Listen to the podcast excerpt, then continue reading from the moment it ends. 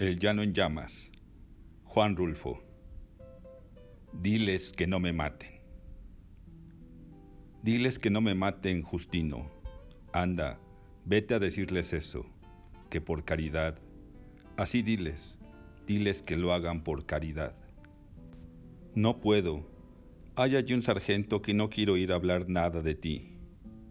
Haz que te oiga, date tus mañas y dile que para sustos ya ha estado bueno dile que lo haga por caridad de Dios. No se trata de sustos, parece que te van a matar de a de veras, y yo ya no quiero volver allá. Anda otra vez, solamente otra vez, a ver qué consigues. No, no tengo ganas de ir. Según eso, yo soy tu hijo, y, si voy mucho con ellos, acabarán por saber quién soy y les dará por fusilarme a mí también. Es mejor dejar las cosas de ese tamaño. Anda, Justino, diles que tengan tantita lástima de mí. No más eso diles. Justino apretó los dientes y movió la cabeza diciendo, no, y siguió sacudiendo la cabeza durante mucho rato. Dile al sargento que te deje ver al coronel y cuéntale lo viejo que estoy, lo poco que valgo. ¿Qué ganancia sacará con matarme? Ninguna ganancia. Al fin y al cabo, él debe de tener un alma dile que lo haga por la bendita salvación de su alma. Justino se levantó de la pila de piedras en que estaba sentado y caminó hasta la puerta del corral. Luego se dio vuelta para decir, Voy, pues, pero si de perdida me afusilan a mí también, ¿quién cuidará de mi mujer y de los hijos? La providencia, Justino. Ella se encargará de ellos. Ocúpate de ir allá y ver qué cosas haces por mí. Eso es lo que urge. Lo habían traído de madrugada, y ahora era ya entrada la mañana y él seguía todavía allí, amarrado a un horcón, esperando. No se podía estar quieto. Había hecho el intento de dormir un rato para apaciguarse, pero el sueño se le había ido. También se le había ido el hambre. No tenía ganas de nada, solo de vivir, ahora que sabía bien a bien que lo iban a matar le habían entrado unas ganas tan grandes de vivir como solo las puede sentir un recién resucitado. ¿Quién le iba a decir que volvería aquel asunto tan viejo, tan rancio, tan enterrado como creía que estaba? Aquel asunto de cuando tuvo que matar a don Lupe. No nada más por no más, como quisieron hacerle ver los de Alima, sino porque tuvo sus razones. Él se acordaba. Don Lupe Terreros, el dueño de la puerta de piedra, por más señas su compadre, al que él juvencionaba, tuvo que matar por eso, por ser el dueño de la puerta de piedra y que, siendo también su compadre, le negó el pasto para sus animales.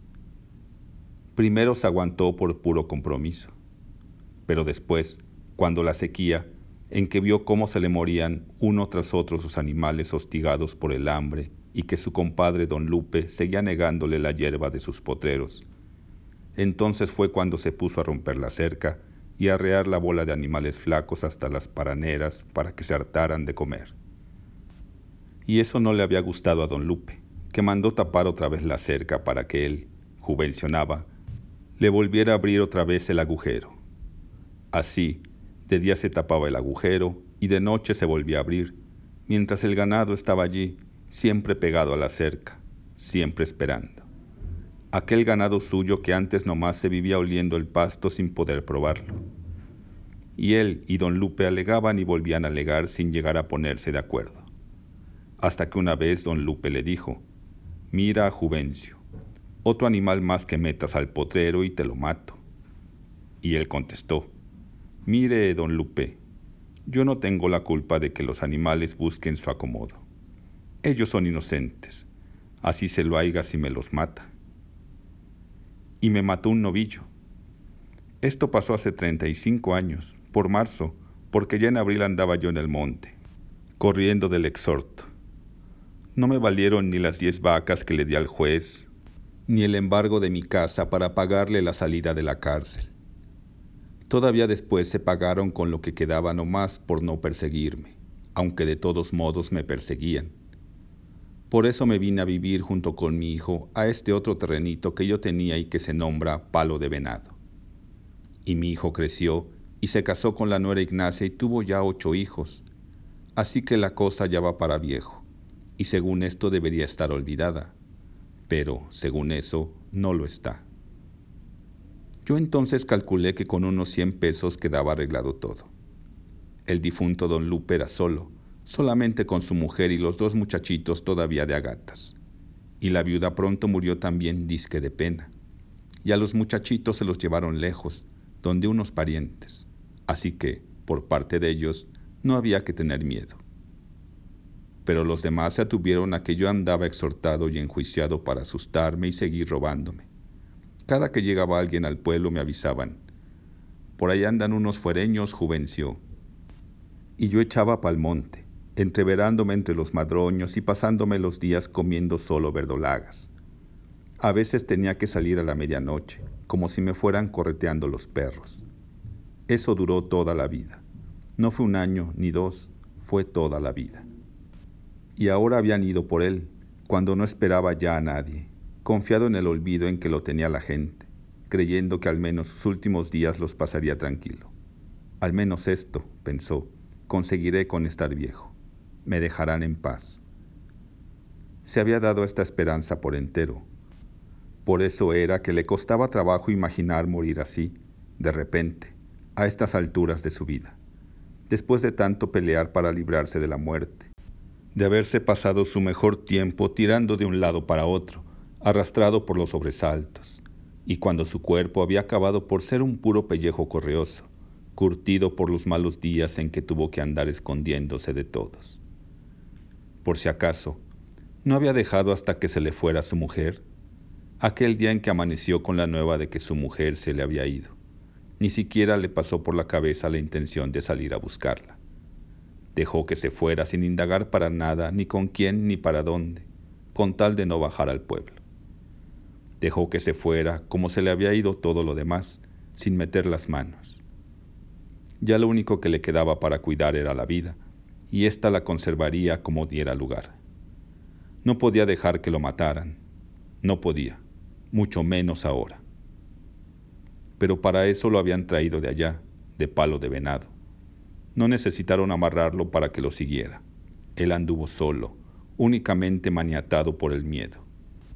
Ellos se dieron cuenta de que no podía correr con aquel cuerpo viejo, con aquellas piernas flacas como cicuas secas, acalambradas por el miedo de morir, porque a eso iba, a morir, se lo dijeron. Desde entonces lo supo. Comenzó a sentir esa comezón en el estómago que le llegaba de pronto siempre que veía de cerca la muerte, y que le sacaba el ansia por los ojos y que le hinchaba la boca con aquellos buches de agua agria que tenía que tragarse sin querer. Y esa cosa que le hacía los pies pesados mientras su cabeza se le ablandaba y el corazón le pegaba con todas sus fuerzas en las costillas. No, no podía acostumbrarse a la idea de que lo mataran. Tenía que haber alguna esperanza. En algún lugar podría aún quedar alguna esperanza. Tal vez ellos se hubieran equivocado. Quizá buscaban a otro juvencionaba y no al juvencionaba que era él. Caminó entre aquellos hombres en silencio, con los brazos caídos.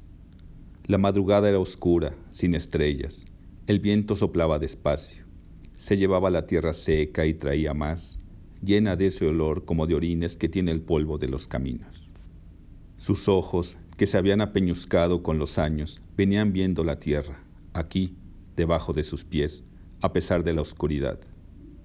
Allí en la tierra estaba toda su vida, sesenta años de vivir sobre de ella, de encerrarla entre sus manos, de haberla probado como se prueba el sabor de la carne, se vino largo rato desmenuzándola con los ojos, saboreando cada pedazo como si fuera el último, sabiendo casi que sería el último. Luego, como queriendo decir algo, miraba a los hombres que iban junto a él. Iba a decirles que lo soltaran, que lo dejaran, que se fuera. Yo no le he hecho daño a nadie, muchachos, iba a decirles, pero se quedaba callado. Más adelantito se los diré, pensaba, y solo los veía Podía hasta imaginar que eran sus amigos, pero no quería hacerlo. No lo eran. No sabía quiénes eran. Los veía a su lado ladeándose y agachándose de vez en cuando para ver por dónde seguía el camino. Los había visto por primera vez al pardear de la tarde, en esa hora desteñida en que todo parece chamuscado. Habían atravesado los surcos pisando la milpa tierna, y él había bajado a eso, a decirles que allí estaba comenzando a crecer la milpa, pero ellos no se detuvieron. Los había visto con tiempo, siempre tuvo la suerte de ver con tiempo todo. Pudo haberse escondido, caminar unas cuantas horas por el cerro mientras ellos se iban y después volver a bajar. Al fin y al cabo la milpa no se lograría de ningún modo. Ya era tiempo de que hubieran venido las aguas, y las aguas no aparecían, y la milpa comenzaba a marchitarse. No tardaría en estar seca del todo. Así que ni valía la pena de haber bajado, haberse metido entre aquellos hombres como en un agujero, para ya no volver a salir. Y ahora seguía junto a ellos, aguantándose las ganas de decirles que lo soltaran. No les veía la cara, solo veía los bultos que se repegaban o se separaban de él de manera que cuando se puso a hablar no supo si lo habían oído. Dijo, Yo nunca le he hecho daño a nadie, eso dijo, pero nada cambió. Ninguno de los bultos pareció darse cuenta. Las caras no se volvieron a verlo, siguieron igual, como si hubieran venido dormidos. Entonces pensó que no tenía nada más que decir, que tendría que buscar la esperanza en algún otro lado. Dejó caer otra vez los brazos y entró en las primeras casas del pueblo en medio de aquellos cuatro hombres oscurecidos por el color negro de la noche. Mi coronel, aquí está el hombre. Se habían detenido delante del boquete de la puerta. Él, con el sombrero en la mano, por respeto, esperando ver salir a alguien, pero solo salió la voz. ¿Cuál hombre? preguntaron. El del palo de venado, mi coronel, el que usted nos mandó traer. Pregúntale que si ha vivido alguna vez en Alima, volvió a decir la voz de allá adentro. Hey tú, que si has habitado en Alima, repitió la pregunta el sargento que estaba frente a él. Sí, dile al coronel que de allá mismo soy y que allí he vivido hasta hace poco. Pregúntale que si conoció a Guadalupe Terreros. Que dice que si conociste a Guadalupe Terreros. ¿A don Lupe? Sí, Dile que sí lo conocí, ya murió. Entonces la voz de allá adentro cambió de tono. Ya sé que murió, dijo, y siguió hablando como si platicara con alguien allá, al otro lado de la pared de carrizos. Guadalupe Terreros era mi padre. Cuando crecí lo busqué me dijeron que estaba muerto. Es algo difícil crecer sabiendo que la cosa de donde podemos agarrarnos para enraizar está muerta. Con nosotros eso pasó. Luego supe que lo habían matado a machetazos, clavándole después una pica de buey en el estómago. Me contaron que duró más de dos días perdido y que, cuando lo encontraron, tirado en un arroyo, todavía estaba agonizando y pidiendo el encargo de que le cuidaran a su familia. Esto, con el tiempo, parece olvidarse. Uno trata de olvidarlo. Lo que no se olvida es llegar a saber que el que hizo aquello está aún vivo alimentando su alma podrida con la ilusión de la vida eterna. No podría perdonar a ese, aunque no lo conozco, pero el hecho de que se haya puesto en el lugar donde yo sé que está me da ánimos para acabar con él. No puedo perdonarle que siga viviendo. No debía haber nacido nunca. Desde acá, desde afuera, se oyó bien claro cuando dijo, después ordenó, llévenselo y amárrelo un rato, para que padezca y luego fusílenlo. Mírame, coronel, pidió él. Ya no valgo nada. No tardaré en morirme solito, derrengado de viejo. No me mates. Llévenselo, volvió a decir la voz de adentro. Ya he pagado, coronel. He pagado muchas veces. Todo me lo quitaron. Me castigaron de muchos modos. Me he pasado cosa de cuarenta años escondido como un apestado siempre con el pálpito de que en cualquier rato me matarían. No merezco morir así, coronel. Déjame que, al menos, el Señor me perdone. No me mates, diles que no me maten. Estaba allí, como si lo hubieran golpeado, sacudiendo su sombrero contra la tierra, gritando. Enseguida la voz de allá adentro dijo, amárrelo y denle algo de beber hasta que se emborrache para que no le duelan los tiros. Ahora, por fin, se había apaciguado. Estaba allí arrinconado al pie del horcón. Había venido su hijo Justino y su hijo Justino se había ido y había vuelto y ahora otra vez venía. Lo echó encima del burro. Lo apretaló bien apretado al parejo para que no se fuese a caer por el camino. Le metió su cabeza dentro de un costal para que no le diera mala impresión. Y luego le hizo pelos al burro y se fueron, arrebiatados, deprisa, para llegar a Palo de Venado, todavía con tiempo para arreglar el velorio del difunto. Tu nuera y los nietos te extrañarán, iba diciéndole. Te mirarán a la cara y creerán que no eres tú. Se les afigurará que te ha comido el coyote. Cuando te vean con esa cara tan llena de boquetes por tanto tiro de gracia como te dieron. Lubina. De los cerros altos del sur, el de Lubina es el más alto y el más pedregoso. Está plagado de esa piedra gris con la que hacen la cal, pero en Lubina no hacen cal con ella ni le sacan ningún provecho. Allí la llaman piedra cruda, y la loma que sube hacia Lubina la nombran cuesta de la piedra cruda. El aire y el sol se han encargado de desmenuzarla, de modo que la tierra de por allí es blanca y brillante, como si estuviera rociada siempre por el rocío del amanecer aunque esto es un puro decir, porque en Lubina los días son tan fríos como las noches y el rocío se cuaja en el cielo antes que llegue a caer sobre la tierra.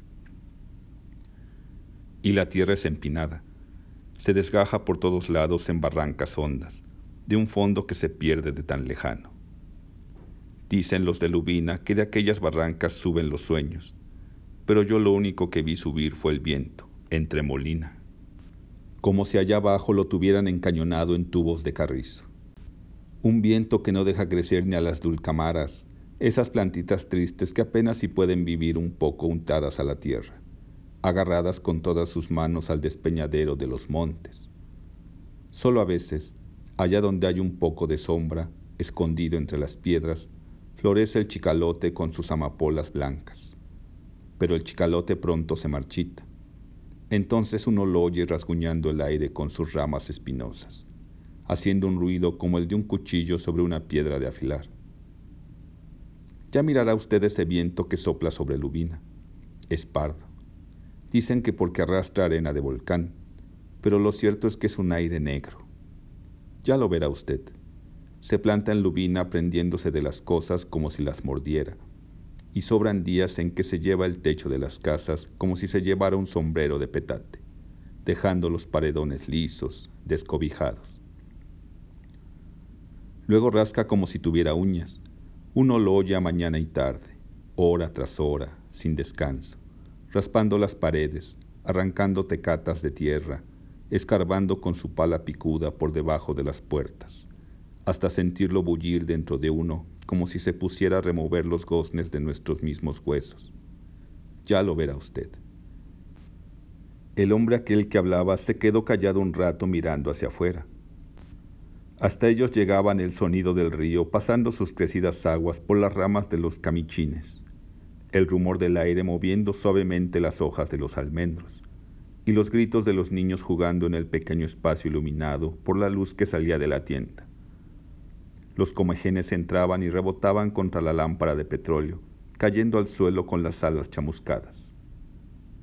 Y afuera seguía avanzando la noche. Oye, Camilo, mándanos otras dos cervezas más, volvió a decir el hombre. Después añadió, otra cosa, señor. Nunca verá usted un cielo azul en Lubina. Allí todo el horizonte está desteñido, nublado siempre por una mancha caliginosa que no se borra nunca todo el homerío pelón, sin un árbol, sin una cosa verde para descansar los ojos, todo envuelto en el calín ceniciento. Usted verá eso, aquellos cerros apagados como si estuvieran muertos y alubina en el más alto, coronándolo con su blanco caserío como si fuera una corona de muerto.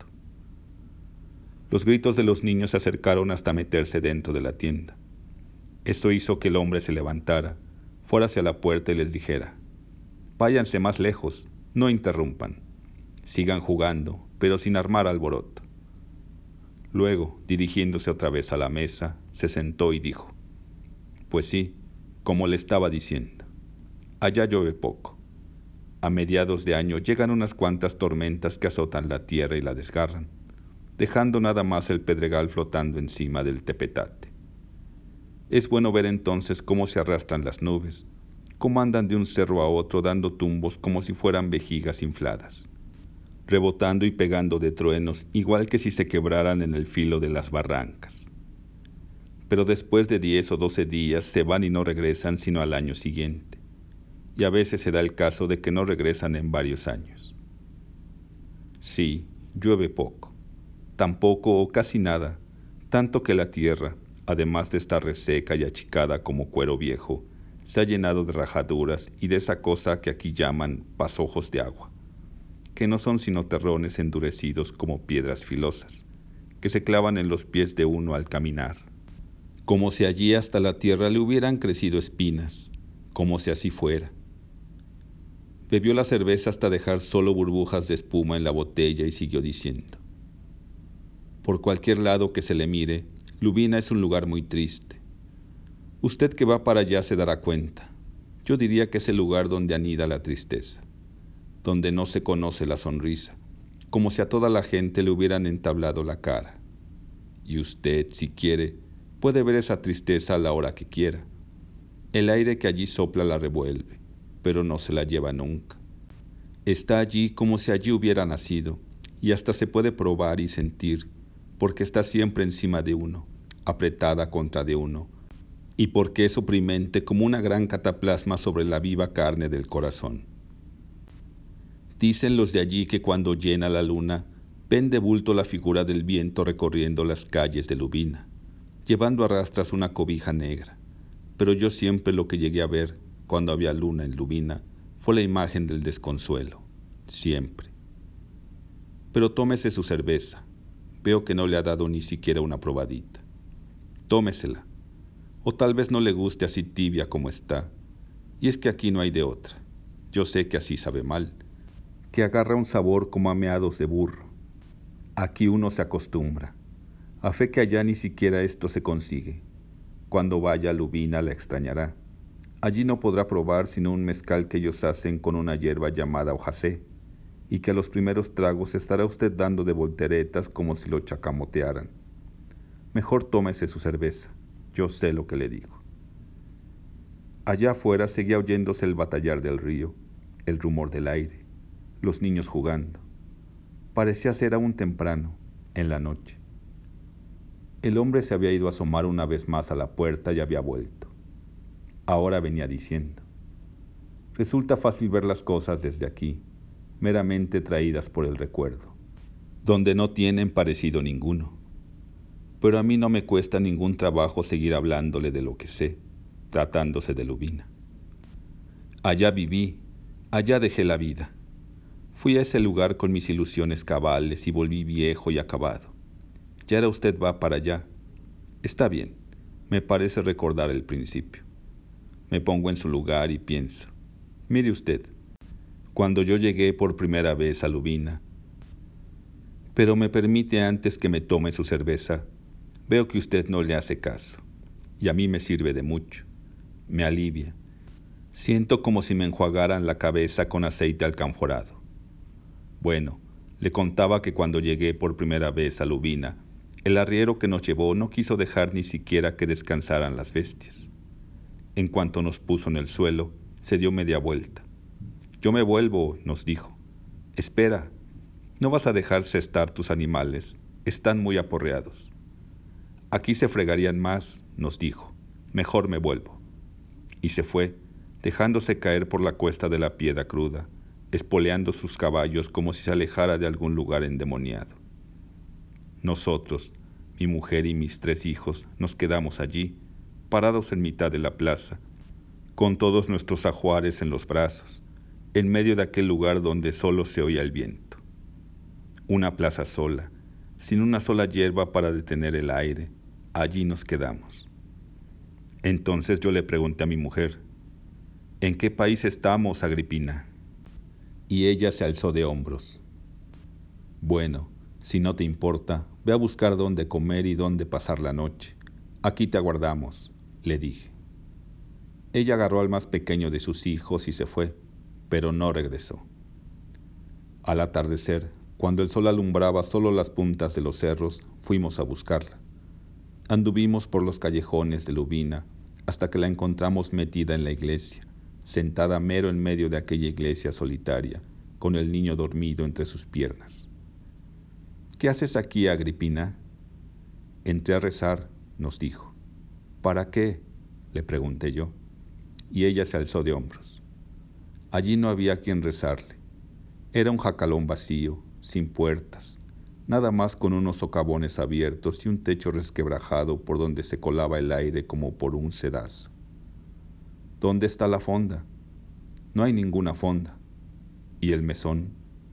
No hay ningún mesón. ¿Viste a alguien? ¿Vive alguien aquí? Le pregunté. Sí, allí enfrente, unas mujeres. Las sigo viendo. Mira, allí tras las rendijas de esa puerta veo brillar los ojos que nos miran han estado asomándose para acá.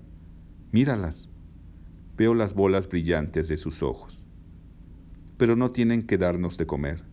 Me dijeron sin sacar la cabeza que en este pueblo no había de comer. Entonces entré aquí, a rezar, a pedirle a Dios por nosotros. ¿Por qué no regresaste allí? Te estuvimos esperando.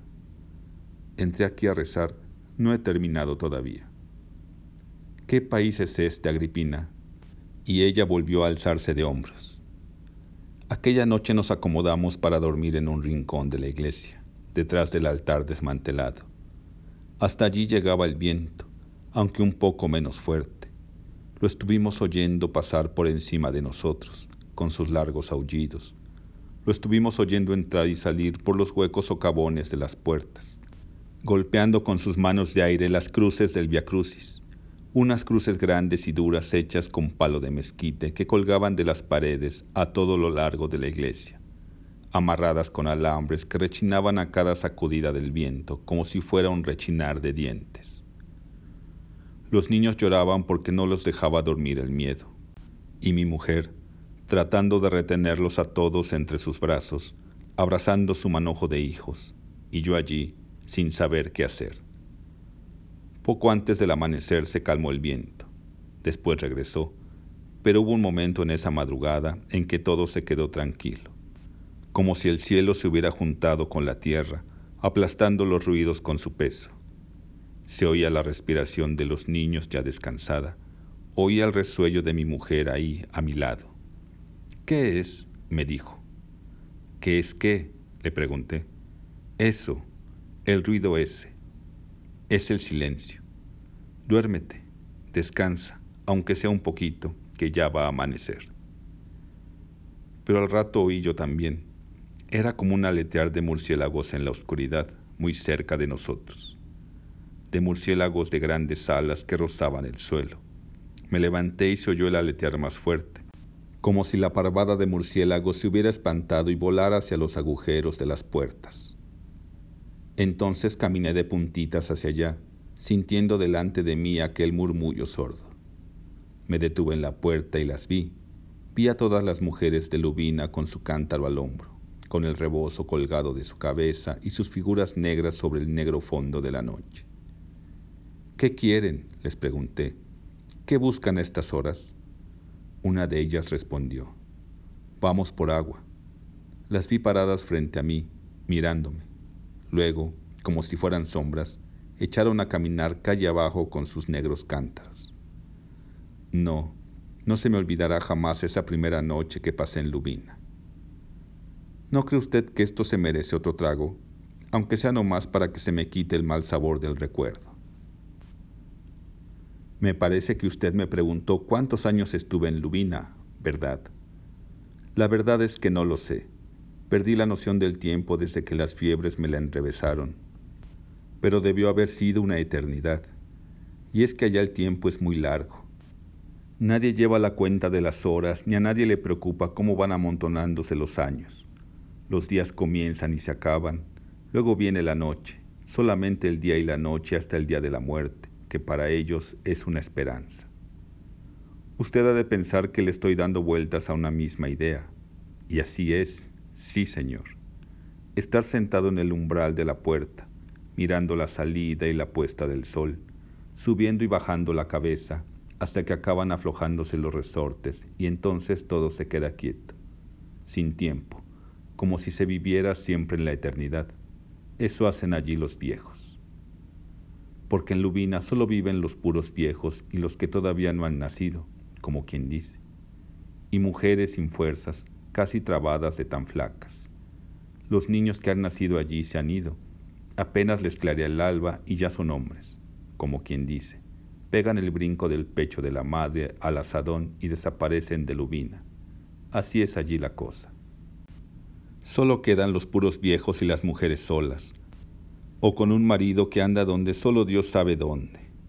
Vienen de vez en cuando como las tormentas de que le hablaba. Se oye un murmullo en todo el pueblo cuando regresan y uno como gruñido cuando se van. Dejan el costal del bastimento para los viejos y plantan otro hijo en el vientre de sus mujeres y ya nadie vuelve a saber de ellos sino al año siguiente, y a veces nunca. Es la costumbre, allí le dicen la ley, pero es lo mismo. Los hijos se pasan la vida trabajando para los padres como ellos trabajaron para los suyos y como quién sabe cuántos atrás de ellos cumplieron con su ley. Mientras tanto, los viejos aguardan por ellos y por el día de la muerte, sentados en sus puertas, con los brazos caídos movido solo por esa gracia que es la gratitud del Hijo, solos en aquella soledad de Lubina. Un día traté de convencerlos de que se fueran a otro lugar, donde la tierra fuera buena. Vámonos de aquí, les dije. No faltará modo de acomodarnos en alguna parte. El gobierno nos ayudará. Ellos me oyeron, sin parpadear, mirándome desde el fondo de sus ojos de los que solo se asomaba una lucecita ya muy adentro. ¿Dices que el gobierno nos ayudará, profesor? ¿Tú no conoces al gobierno? Les dije que sí. También nosotros lo conocemos, da esa casualidad. De lo que no sabemos nada es de la madre del gobierno. Yo les dije que era la patria. Ellos movieron la cabeza diciendo que no, y se rieron. Fue la única vez que he visto reír a la gente de Lubina. Pelaron sus dientes molenques y me dijeron que no que el gobierno no tenía madre. Y tienen razón, sabe usted. El señor ese solo se acuerda de ellos cuando alguno de sus muchachos ha hecho alguna fechoría acá abajo. Entonces manda por él hasta Lubina y se lo matan. De ahí en más no saben si existe. Tú nos quieres decir que dejemos Lubina porque, según tú, ya estuvo bueno de aguantar hambre sin necesidad, me dijeron. Pero si nosotros nos vamos, ¿quién se llevará a nuestros muertos? Ellos viven aquí y no podemos dejarlos solos. Y allá siguen.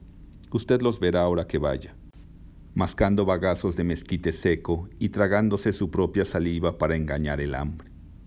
Los mirará pasar como sombras, repegados al muro de las casas, casi arrastrados por el viento. No oyen ese viento, les acabé por decir, él acabará con ustedes. Dura lo que debe durar, es el mandato de Dios, me contestaron. Malo cuando deja de hacer aire. Cuando eso sucede, el sol se arrima mucho a Lubina y nos chupa la sangre y la poca agua que tenemos en el pellejo. El aire hace que el sol se esté allá arriba, así es mejor. Ya no les volví a decir nada. Me salí de Lubina y no he vuelto ni pienso regresar. Pero mire las maromas que da el mundo. Usted va para allá ahora, dentro de pocas horas. Tal vez ya se cumplieron 15 años que me dijeron a mí lo mismo. Usted va a ir a San Juan Lubina. En esa época tenía yo mis fuerzas, estaba cargado de ideas. Usted sabe que a todos nosotros nos infunden ideas, y uno va con esa plasta encima para plasmarla en todas partes. Pero en Lubina no cuajó eso. Hice el experimento y se deshizo. San Juan Lubina. Me sonaba nombre de cielo aquel nombre pero aquello es el purgatorio. Un lugar moribundo donde se han muerto hasta los perros y ya no hay ni quien le ladre al silencio, pues en cuanto uno se acostumbra al vendaval que allí sopla, no se oye sino el silencio que hay en todas las soledades, y eso acaba con uno. Míreme a mí, conmigo acabó. Usted que va para allá comprenderá pronto lo que le digo. ¿Qué opina usted si le pedimos a este señor que nos matice unos mezcalitos? Con la cerveza se levanta uno a cada rato y se interrumpe mucho la plática. Oye, Camilo, mándanos ahora unos mezcales. Pues sí, como le estaba yo diciendo. Pero no dijo nada. Se quedó mirando un punto fijo sobre la mesa donde los comejenes, ya sin sus alas, rondaban como gusanitos desnudos.